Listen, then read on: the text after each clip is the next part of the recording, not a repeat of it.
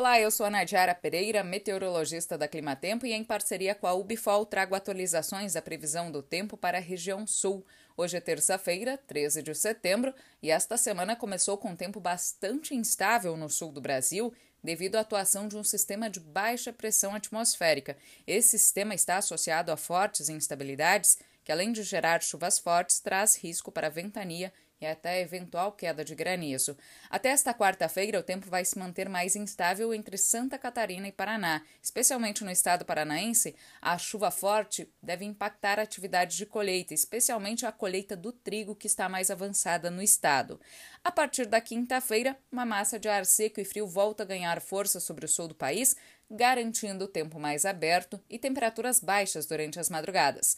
Vai aumentar o frio na segunda metade da semana. As temperaturas podem chegar ligeiramente abaixo de 10 graus em várias áreas produtoras entre o interior do Rio Grande do Sul e Paraná, mas por enquanto não tem risco para extremos e é muito baixo o risco para ocorrência de geadas. O tempo seco que vai predominar na segunda metade da semana deve garantir melhores condições para as atividades no campo, especialmente atividades de colheita das culturas de inverno e também o avanço do plantio do milho de verão. No início da próxima semana, o tempo volta a mudar. Tem previsão para o avanço de uma nova frente fria. Mais uma vez, esse sistema deve trazer chuvas com forte intensidade, principalmente para Santa Catarina e Paraná, e chuvas mais isoladas para o Rio Grande do Sul.